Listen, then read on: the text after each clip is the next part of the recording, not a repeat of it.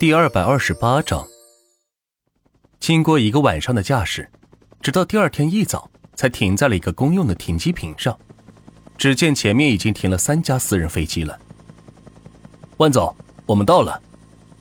驾驶员将飞机停稳，操纵着各种开关将飞机关闭道。扭头对躺在后面披着毯子已经睡着的万钱说道。万钱睁了睁眼，迷迷糊糊的说道。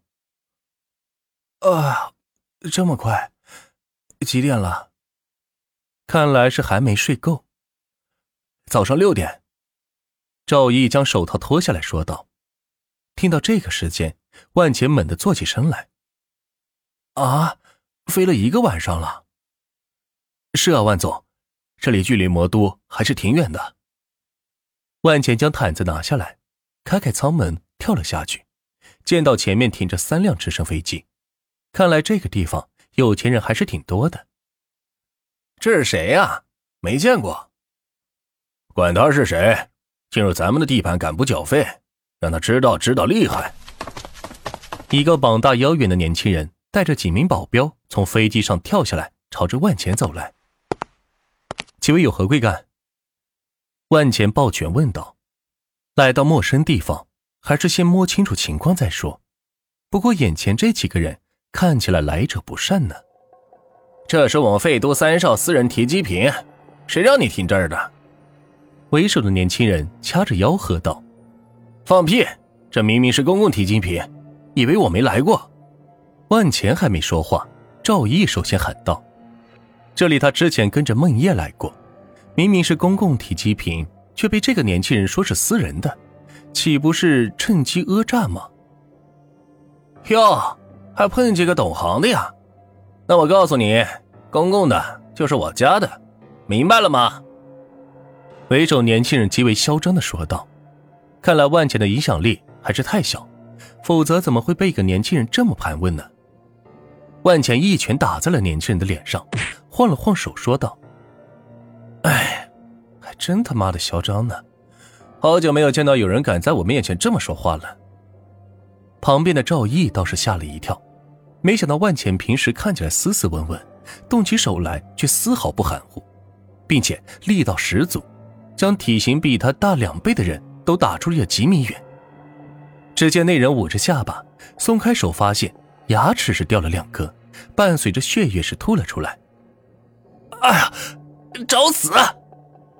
说罢，一脚朝着万浅踹来，两边的保镖也朝着万浅袭击过来。万钱只是拉着赵毅，一闪身便来到旁边的空地，对面三人是扑了个空，好灵巧的身法。赵毅惊讶道：“自己之前作为梦叶的私人驾驶员，除了开飞机以外，也要进行严格的徒手格斗训练。以刚才万钱的身法来看，自己绝对不是对手。”啊！对面年轻人见扑了个空。大喊一声，暴怒的朝着万钱跑来。在废都这个地界，还从未被人这样戏耍过。可还未等到他到达身前，万钱一脚是踹了出去，直接将他是踹飞出去，一口鲜血是喷了出来，躺在地上是丧失了战斗力。身边两名保镖更是傻了眼，没想到面前这个年轻人战斗力这么强，弄得自己都没信心战斗了。就你们这些战斗力为伍的渣渣，也敢在老子面前嚣张？自从有了钱以后，万钱就很少在外人面前展示自己暴力的一面，因为觉得没有必要。况且上流社会大多数人素质都是挺高的，想玩死对方也是在暗地里操作，不会像他这样当面进行辱骂，直接是找死。二弟，从前面一架飞机上下来。一位戴着墨镜的年轻人跑过来，扶着躺在地上的彪形大汉喊道，然后抬头看看万钱：“我不管你是什么来路，今天你必须死！”呵，呸！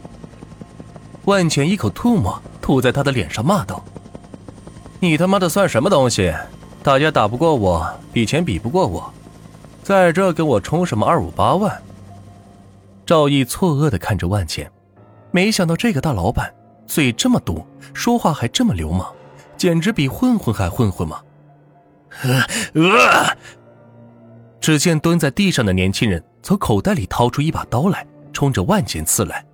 万钱眯着眼睛看着他，在他到跟前的一瞬间，用脚尖踢在了他的手腕上，将他手中的匕首给踢飞了出去，然后一个变线腿法踢在了他的脸颊上，直接 KO 躺在了地上。不堪一击。万钱不屑的说道，然后踩着两人的身体朝前走去。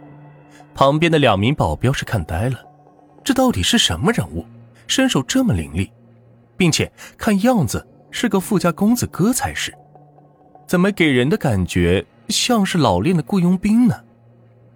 对于这一切，就连万钱也觉得奇怪。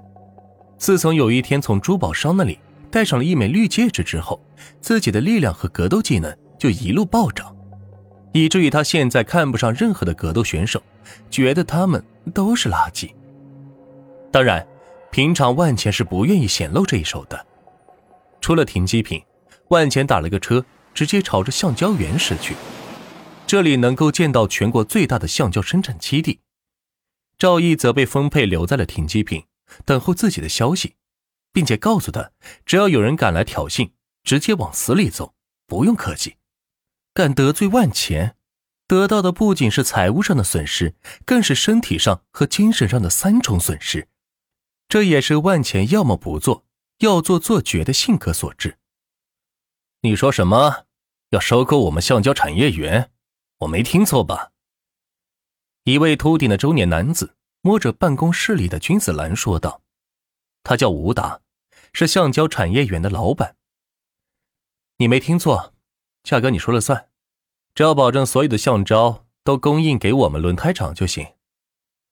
万钱坐在会客沙发上，翘着二郎腿说道：“你们是生产轮胎的？”“没错。”万钱点点头说道，并没有提到钱通集团的事情。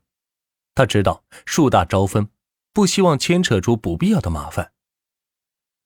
即使生产轮胎，也不必要买这么多橡胶吧？你可知道，我这里的橡胶是供应全国的，可不是专门给某一家商场做供应商的。乌达对万钱的傲慢有些不爽，于是说道：“来这里采购橡胶的商人，哪个不是逼宫屈膝的，求着自己能多批点货？除了极个别的大厂商要求供货量大、回款快，所以才给他们特别的优待。”其他的一些小厂一律需要看他的脸色行事才行，哪有像万钱这样的，一来直接坐到了沙发上，好似这里是他家一样。魔都前通车厂，你可曾听说过？前通车厂。吴达听到这个名字，似乎有些感兴趣，于是问道：“没错，我们就是给他供应橡胶的，所以你知道我为何要这么大量的橡胶了吧？”还是不明白，他需要多少橡胶，直接进货不就行了？干嘛要买断呢？吴达不知道他们与国内第一大厂商鱼龙集团的斗争，自然会这么说。实不相瞒，钱都车厂跟鱼龙集团打了个赌，要他们在两个月之内破产倒闭，所以现在钱通车厂想大力生产汽车，占领市场份额，只有这样才能干倒鱼龙集团。万钱隐瞒了一些真实情况，说道。吴达听到这里，二话不说答应道：“你们要对付鱼龙是吧？我支持，我全力支持。